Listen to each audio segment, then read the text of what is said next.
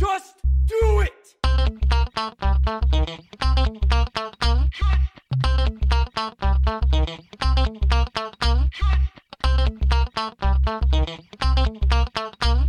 Don't let your dreams be dreams. Bonsoir et bienvenue dans ce nouvel épisode de Juste Fais-le, le podcast des inspirations sur les projets et les expériences, mais surtout sur ceux qui les font.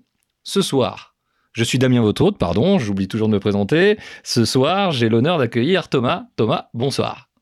Bonsoir. Alors Thomas, pour les personnes qui ne te connaissent pas encore, est-ce que tu pourrais te présenter s'il te plaît? Euh, donc moi je m'appelle Thomas Poutot, j'ai 21 ans, 22 euh, fin de semaine prochaine, donc euh, ça arrive très rapidement.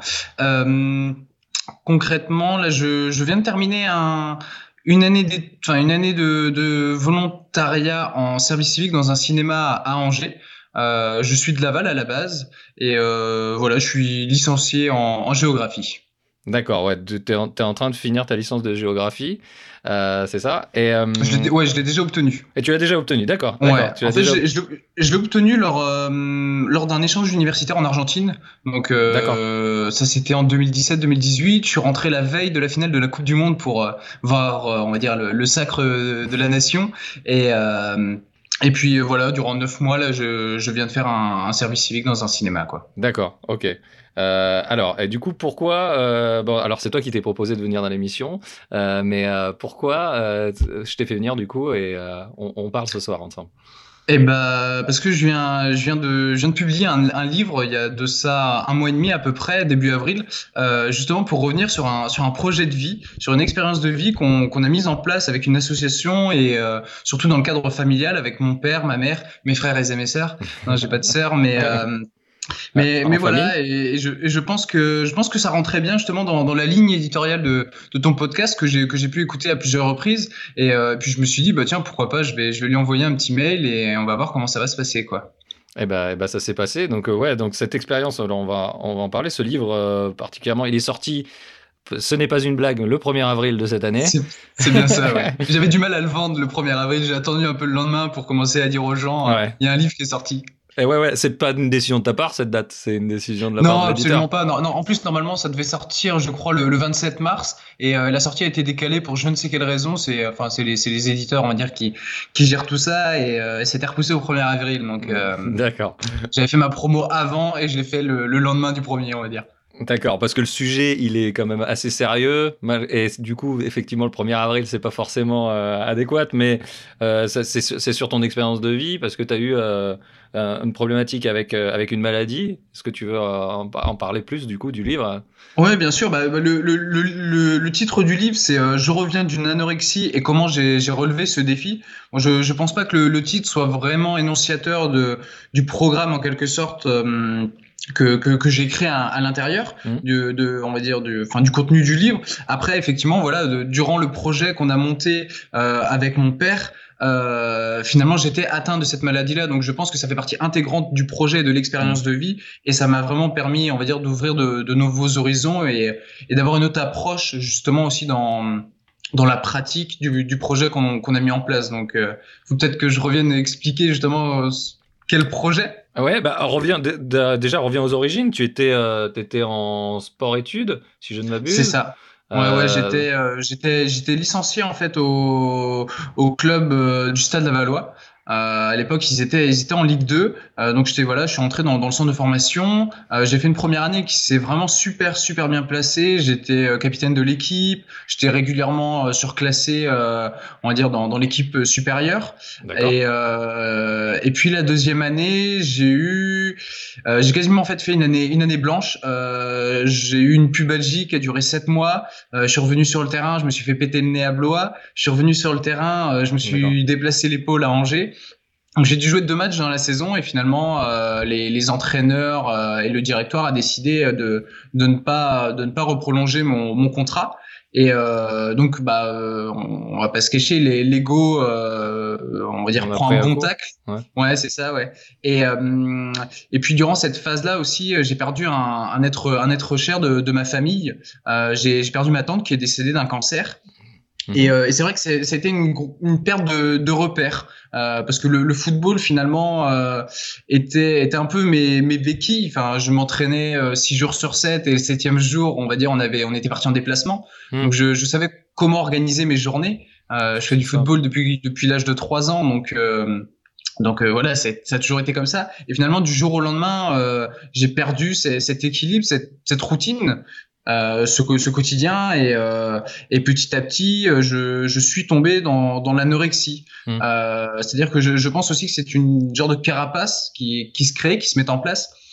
Afin, afin de se protéger aussi des, on va dire des, des attaques que, que la vie peut, peut nous asséner, quoi. Ouais, et, du coup, du coup, c'était aussi une perte de, de, ton futur, puisque tu souhaitais devenir footballeur professionnel, du coup.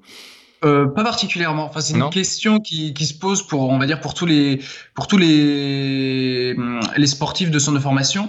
Après, euh, certes, euh, les entraîneurs et les éducateurs nous disent bien que sur l'ensemble de 80 jeunes qu'on est à peu près, il y en a peut-être deux ou trois qui passeront professionnels. Euh, mais ils nous font bien comprendre aussi que on peut faire partie de ce mini groupe de, de, de, ces chanceux, de ces élus, et, euh, et donc toutes les toutes les chances sont possibles. Et euh, et, et, moi de ma génération en plus, enfin, je, on va dire, je, j'ai fait partie d'une grosse grosse génération au Stade Lavallois. Moi de mes coéquipiers, j'en ai six qui sont passés professionnels. Euh, j'ai pu jouer contre Mbappé, j'ai pu jouer contre. Dembélé, donc donc voilà, j'ai, j'ai aussi cette chance là mais euh, mais il y avait une rude concurrence à l'époque, quoi. Ouais, ouais c'était ça. Et le, là, le, finalement, tu dis tomber dans, dans l'anorexie, mais c'était euh, finalement une accumulation de différents facteurs. Euh, donc le facteur, le fait que tu étais blessé, blessure sur blessure et que tu as, as dû arrêter de, le foot, le fait que tu as perdu ta tante, le fait que, que tu as perdu aussi tes repères, tout ça, c'est ça qui a, c'est l'accumulation de tout ça qui a fait que tu... Exactement, il y, a, y, a plusieurs brèches qui s'ouvrent et finalement c'est à l'intérieur de celle-ci que, que la maladie s'insère, quoi. Ouais, et ça a duré, là, euh, tu disais 3 à 4 ans. Euh, ouais. quelque, chose, comme ça. Moi, je, suis tombé dedans petit à petit euh, en fin de première et on va dire ça m'a lâché en lors de mon véritablement lors de mon voyage en Argentine. Ouais, donc euh, donc 4-5 euh, ans plus tard, ouais. Du coup, il y a pas si longtemps que ça, quoi. Il y a, y a encore deux ans et, et ça a duré bah, toute euh, fin d'adolescence, là où tu te construis en tant qu'adulte aussi, quoi. Et, Exactement, ouais. Tu passes le bac, tu passes le permis, toutes ces choses-là. Comment ça s'est passé, toi, à ce moment-là, les cours, justement? Est-ce que tu as passé ton permis? Est-ce que, ou au contraire, tu avais tout, tout laissé de côté? Et, et ben justement, en fait, j'ai l'impression qu'on répond à, à beaucoup d'injonctions, que ce soit de la société ou ou de notre entourage, enfin de, de toutes les institutions. Et, euh, et en fait, la, la, comment dire, l'anorexie euh, est une conséquence euh, finalement de, de du de, de, la perfection qu'on met dans les tâches qu'on fait. Donc moi, je me suis reclus dans cette dans cette bulle là et, euh, et j'ai toujours été très studieux en cours et avec l'anorexie, je devenais finalement de plus en plus studieux. Mmh. Euh, je me suis en quelque sorte reclus là-dedans. Je lisais beaucoup. Euh, et, et, je voulais vraiment finalement prouver que on est toujours sans cesse en train de prouver qu'on est capable de, euh, comme si on était capable de contrôler son alimentation euh, selon euh, selon euh, les aliments qu'on ingérait, selon ce que notre corps nous demande aussi. Et, euh, et, finalement, on s'est rendu compte que l'environnement qui était le nôtre euh, pouvait nous attaquer. Et l'anorexie te, te fait comprendre que tu peux gérer et contrôler justement l'ensemble euh, l'ensemble de ton environnement. Ouais. Finalement, contrôler ton alimentation, euh, c'est la seule chose que tu contrôles. Que, que, tu peux véritablement contrôler. Et, euh, et ça a quelque chose de très très rassurant pour pour les malades, quoi. Ouais, et du, et, du coup, c'était ça. Et en plus, tu t'empêchais pas, au contraire, même tu disais que tu étais euh, très, bon, très bon élève et même ça, ça te permettait de contrôler encore mieux euh, finalement tes études, mais tu continuais à faire du sport. Exactement, parce que voilà, il y a, y a, plusieurs, on va dire, pratiques et comportements de, de compensation. Euh, certains se, se, font vomir, d'autres ne mangent quasiment vraiment plus rien, d'autres prennent des laxatifs, des médicaments.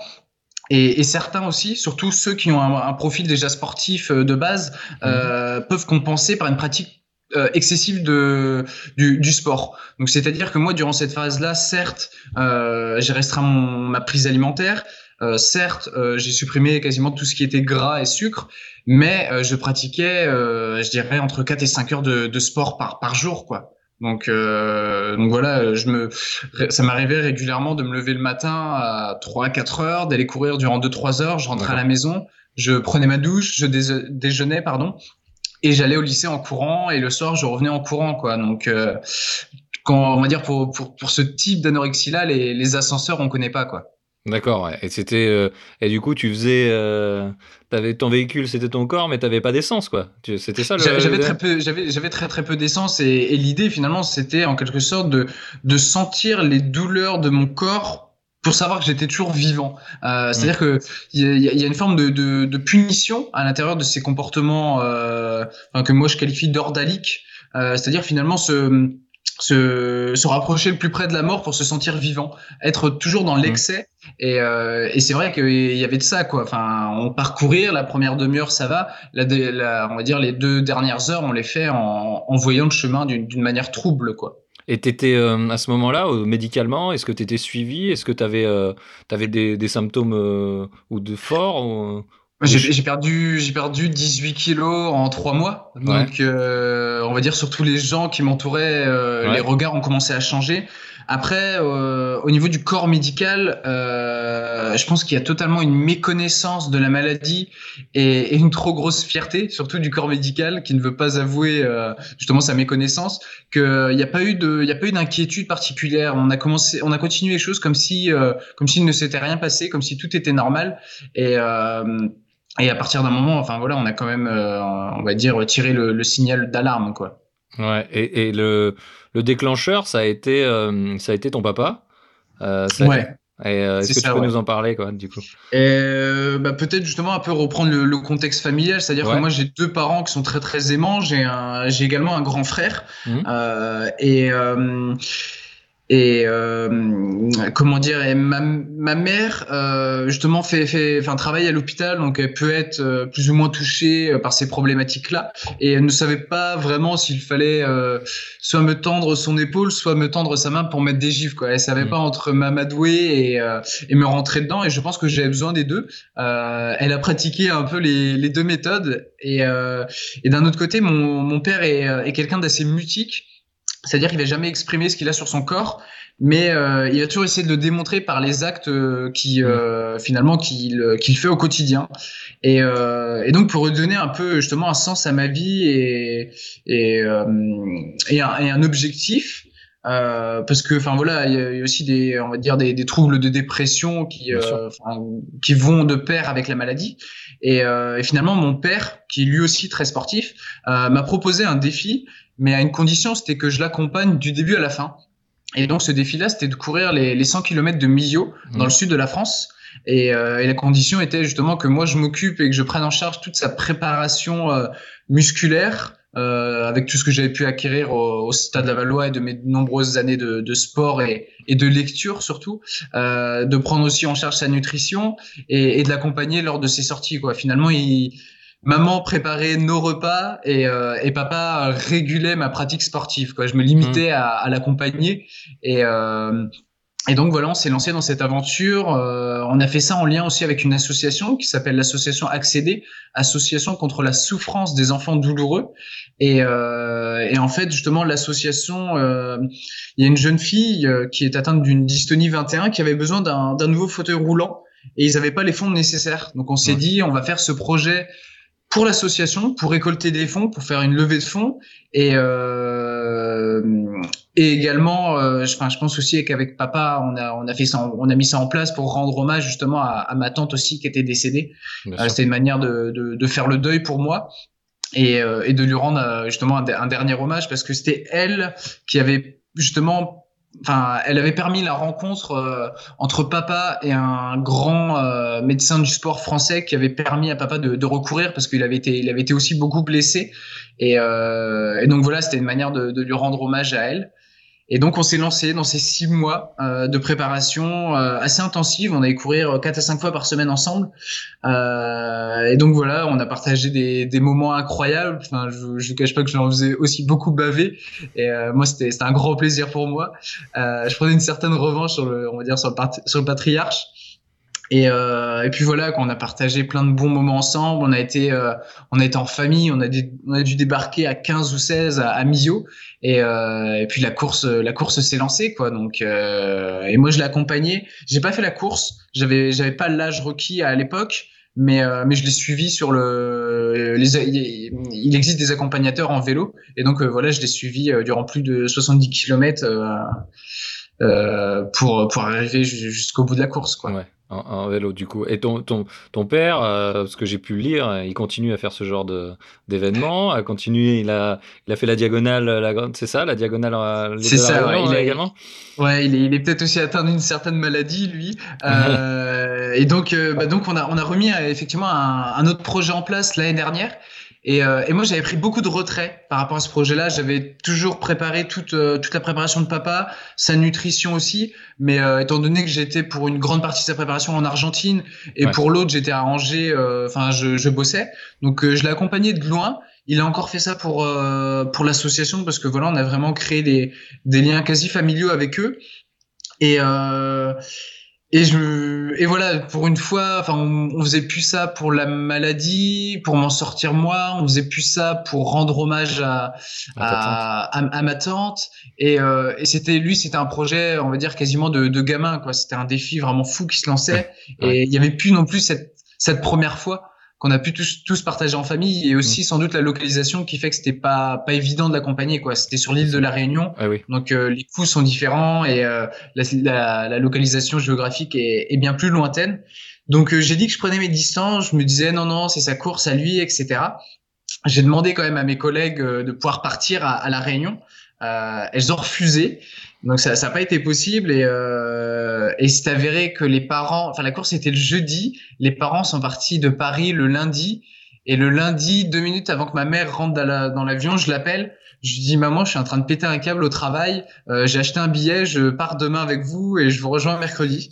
Donc euh, je suis parti au dernier moment, je les ai rejoints, c'était plus fort que moi, c'était c'était insupportable. Je me sentais que j'étais vraiment dépendant de mon père et j'avais besoin d'accompagner, c'était beau, c'était fort, mais euh, mais on a besoin aussi à un moment de de, de, de, couper le cordon quoi en quelque sorte. Et, et, encore aujourd'hui, je me sens assez dépendant, donc euh, c'est pas évident, mais euh, mais ça a été un, un, gros gros kiff là-bas à la Réunion, quoi. Donc euh, parce que là-bas aussi, finalement, il a réussi à, à atteindre une nouvelle fois la, la ligne d'arrivée, quoi. Toujours pour la même association, hein, on précise. Toujours pour la même association. Là, c'est un autre projet. On a, on a fait ça pour une entreprise justement mayonnaise euh, qui s'appelle, je ne sais plus exactement, mais euh, le casque, en fait, c'est des casques de réalité virtuelle pour les jeunes enfants dans les mhm. hôpitaux afin de, afin de les envoyer dans d'autres mondes et ah qu'ils ne ressentent plus la, la douleur. Donc, c'est des casques que, que, Bliss, et je passe un grand bonjour à, à, à la, la, la, femme qui, est, qui a énormément d'énergie, qui a mis ça en place, qui s'appelle euh, Mélanie Perron. Donc, voilà. D'accord. Et là, aujourd'hui, du coup, tu dis que tu es hyper dépendante de ton père. Qu'est-ce qui se passe? Est-ce que tu vis tout seul déjà? Est-ce que comment Est-ce que tu euh, vis encore chez tes parents euh, euh, bah, J'ai vécu neuf mois à Angers. Euh, j'ai bah, vécu pendant un an en Argentine. Là, je, je, pense que il y a une libération totale euh, qui me fait énormément de bien. Euh, ensuite, j'ai vécu neuf mois à Angers, mais euh, la colocation que j'avais faisait que j'étais obligé de rentrer tous les week-ends. Donc c'est pareil, je sentais que j'étais forcé de rentrer et c'était difficile. Enfin, des fois, je rentrais à la maison, je suis d'une humeur insupportable parce que j'ai pas forcément envie de rentrer. Je, enfin, il me manque simplement finalement le choix de rentrer ou non si j'avais le choix, peut-être que je rentrerais tout de même tous les week-ends, mais j'ai pas le choix. Donc je me sens toujours dépendant de mes parents. Et, euh, puis bah là, étant donné que j'ai terminé mon service civique, je suis rentré à la maison pour euh, deux ou trois mois probablement avant de, avant de partir définitivement normalement, si tout avant, se passe bien. Avant de redécoller. Alors du coup, et toi, euh, quel, et, quels sont justement tes projets là? Comment toi tu te sens par rapport à est-ce que toi tu as vraiment l'impression d'en être sorti totalement de cette maladie? Comment tu te sens maintenant? Et quels sont tes projets futurs? ah alors là, on va dire que c'est un grand cafarnaum. Euh, au niveau de la maladie, on va prendre des choses une par voilà, Au niveau de la maladie, euh, justement, j'ai encore, j'ai, j'ai consulté un, on va dire un, un grand professionnel et un, un grand spécialiste euh, des maladies du trouble de comportement alimentaire récemment. Euh, il m'a dit que j'en étais probablement sorti du mhm. moins qu'il y avait très très peu de risques que la maladie, euh, on va dire, euh, me gangrène euh, à l'heure d'aujourd'hui, mais que dans les instants un peu plus difficiles, enfin comme tout adolescent, à partir du moment où on se pose certaines questions, je pouvais avoir toujours quelques petits problèmes, on va dire, avec avec l'alimentation, quoi. Euh, donc au niveau de la maladie, enfin aujourd'hui tout va bien, donc j'ai pas ressenti ces périodes de difficulté. Après, justement, tout va bien parce que je suis un peu sur tous les fronts et je fais beaucoup de choses qui me plaisent. Euh, là, la, la, semaine prochaine, euh, j'ai reçu une accréditation pour aller au Festival de Cannes.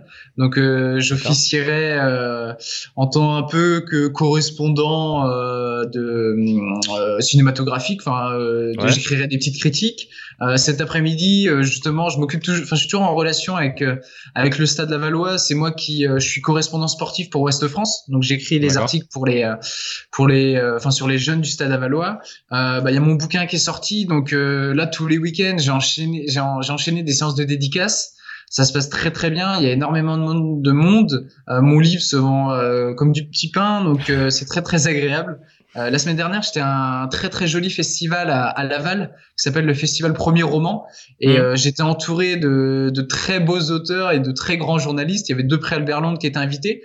Donc euh, j'étais là aussi invité en tant qu'auteur et euh, franchement ça, ça a foisonné de créativité, de, de moments vraiment intensifs et, euh, et particuliers d'échanges. Et, et on va voir ce que ça va donner, mais étant donné que là j'ai trois mois à passer chez mes parents pendant les grandes vacances et je sens que ça peut ça peut être difficile. Euh, J'ambitionne euh, de traverser la France euh, du nord au sud à pied euh, durant un mois et demi avec euh, avec le sac sur le dos. Donc peut-être que ce sera un prochain un prochain récit de vie aussi. Quoi. Ça peut être ça peut être une idée. Parce que du coup, ouais, c'est vrai que on n'a pas parlé de tout cet aspect écriture. Euh, as, donc, tu as fait ton livre. Aujourd'hui, tu as un blog aussi ciné, où tu es très fan de ciné. Donc, tu t'écris, tu es correspondant sportif. Donc, ouais. l'écriture, c'est ton truc. Tu me l'as dit avant. Tu m'as dit, je, suis plus à l'aise à l'écrit qu'à l'oral. Mais, euh, parce que je trouve pas, mais euh, je trouve que tu es à l'aise dans les deux. Mais en tout cas, du coup, le ciné, c'est aussi un, un, un, gros truc pour toi. Est-ce que il y a un film euh, ou une œuvre qui t'a un peu touché dans les moments où tu étais justement euh, un peu en dessous. Est-ce qu'il y a quelque chose qui t'a aidé ou qui t'a marqué à ce moment-là? Mais ouais, enfin, je dirais que les quasiment les deux industries de la littérature et du cinéma m'ont fait énormément de bien. Enfin, ça permet de s'évader, ça permet de, de ressentir d'autres émotions, et euh, finalement, ça permet aussi d'effacer son corps pour s'inscrire soit dans celui d'un autre, soit dans la tête d'un autre. Et, et, ça, c'est vrai que c'est très important. Après, euh, moi, il y a, y a un livre que j'ai adoré lire, relire et relire encore durant cette période. C'est peut-être pas mon livre préféré, mais c'est celui que qui a été essentiel dans on va dire dans dans cette phase là c'est bah, le vieil homme et, la mère de Ernest Hemingway. Euh, je suis très très peureux des orages et de toutes les tempêtes qui peuvent euh, qui peuvent on va dire tomber en, en Mayenne.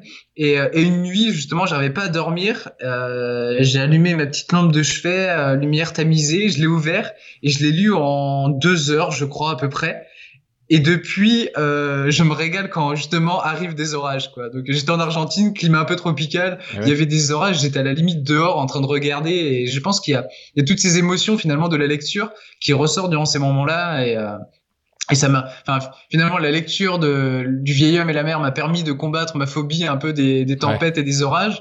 Et la littérature et le cinéma euh, m'ont permis euh, finalement aussi de d'aller au-delà de la maladie et de, de voir d'autres d'autres merveilles, quoi. Ouais, ça et ça t'a permis euh, aussi le, le, livre, je suppose, ça t'a permis d'exorciser un petit peu euh, ta vie et cette période de ta vie et, et, la laisser derrière, quoi. Ouais, totalement. Bah, effectivement, avec le avec le bouquin que j'ai sorti, euh, je l'ai fait surtout pour rendre hommage aux, aux gens justement qui, qui, ont permis ce, ce projet-là, pour les remercier. Euh, je l'ai fait aussi peut-être finalement pour me dire que la dette à mon père, ça y est, je l'ai réglée.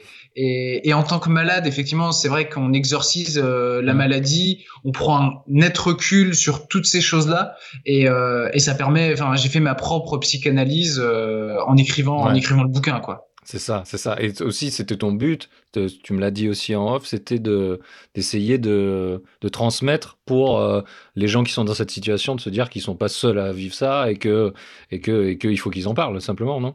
Exactement. Ouais. Je, je, pense que moi, c'est sans doute aussi pour ça que je t'ai euh, que je t'ai que je t'ai contacté. C'est vraiment, je, je pense qu'il faut libérer la parole mmh. euh, parce qu'il y a beaucoup de gens qui ont beaucoup de choses à dire et, ouais. et je pense qu'il faut les écouter. C'est c'est c'est toujours un plaisir de savoir écouter, de savoir entendu et de, sa de savoir finalement considérer quoi. Donc euh, donc là, ouais. je, je pense que, que la parole a besoin de se libérer. Je, je crois que c'est le premier livre d'un garçon qui parle d'anorexie. Donc, euh, Ouais. donc si je- moi je peux permettre à, il y, a- il y a beaucoup de malades qui viennent me voir et qui me disent que mon bouquin leur fait un grand grand bien, justement parce que je ne me concentre pas sur l'anorexie, je me concentre vraiment sur le projet et sur Ouais. toute, toute l'émulsion qu'il y a eu autour. Euh, et je, je, oui, je pense que c'est c'est très très important quoi.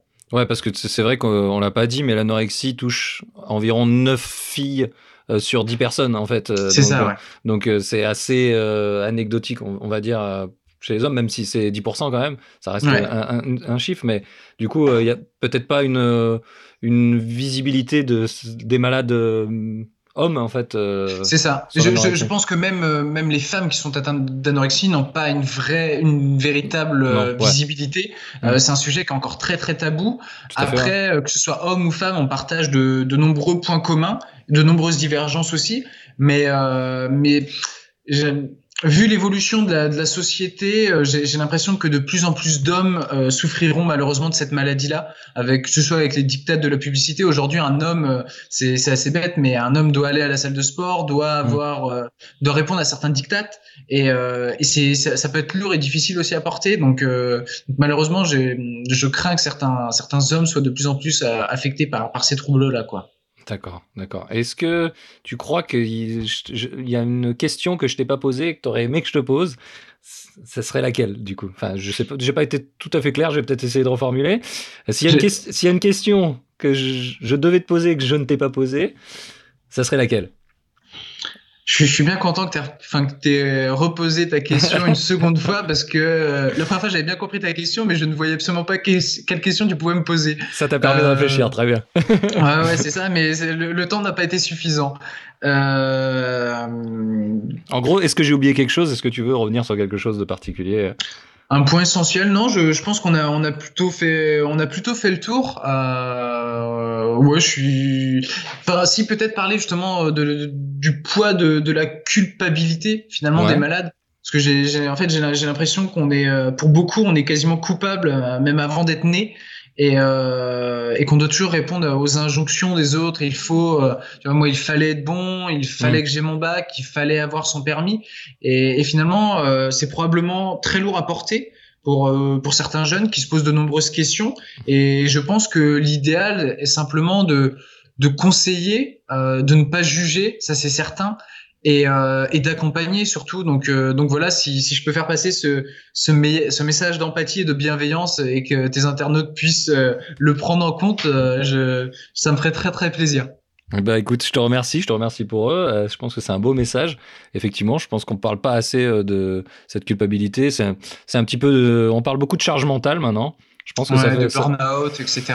ça fait, par- ça fait partie un petit peu du, de, de, de ça et, euh, et euh, c'est vrai que euh, c'est bien de l'aborder et c'est bien moi je trouve que c'est bien comme tu dis de donner la parole à des, à des sujets où qu'on donne pas forcément euh, que ce soit l'anorexie ou la, la culpabilité pour les jeunes etc écoute je te remercie d'avoir euh, d'avoir été présent d'avoir pris du temps sur euh, avant le festival de Cannes avant tout avant euh, avant ton départ euh, à travers la France C'est ce moi qui te remercie. Vraiment, comme je disais, libérer cet espace de parole. Et finalement, pour le libérer, on a besoin de gens qui parlent et on a surtout besoin de gens qui, qui libèrent ces espaces-là. Donc, donc merci à toi pour, pour tout ce que tu as mis en place. C'est super gentil.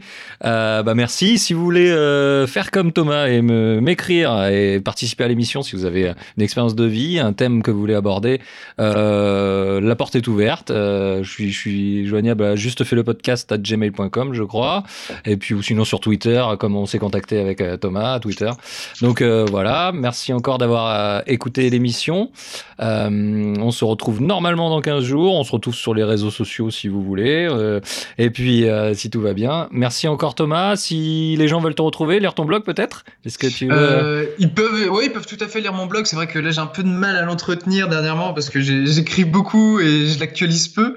Mais, euh, mais ouais, ils peuvent me retrouver sur mon blog et sinon, euh, qu'ils n'hésitent pas non plus sur les, sur les réseaux sociaux. Je suis tout à fait joignable et ce sera un plaisir de, de leur répondre. Ah bah, je mettrai les liens dans l'émission. Je rappelle aussi le titre du livre. Donc, c'est Je reviens d'une anorexie. Et, et la- le sous-texte, c'est... Et comment j'ai relevé ce, ce défi? Alors, c'est aux éditions Frison Roche, c'est ça Exactement, ouais, un Ah, petit éditeur parisien. Bon, bah voilà. Donc, si vous voulez, vous, euh, donc c'est trouvable partout. Euh, Ou Ouais, bah, c'est pas, compliqué. euh, S'il est pas dans votre librairie, vous y allez, vous demandez à ce qu'il commande et, et les bénéfices reviendront à la librairie. Donc, donc c'est génial. Super. Bah écoute, je te remercie encore. Merci aux auditeurs de nous avoir écoutés. Et puis à dans 15 jours. Allez, Ciao, bye ciao. bye. Ciao.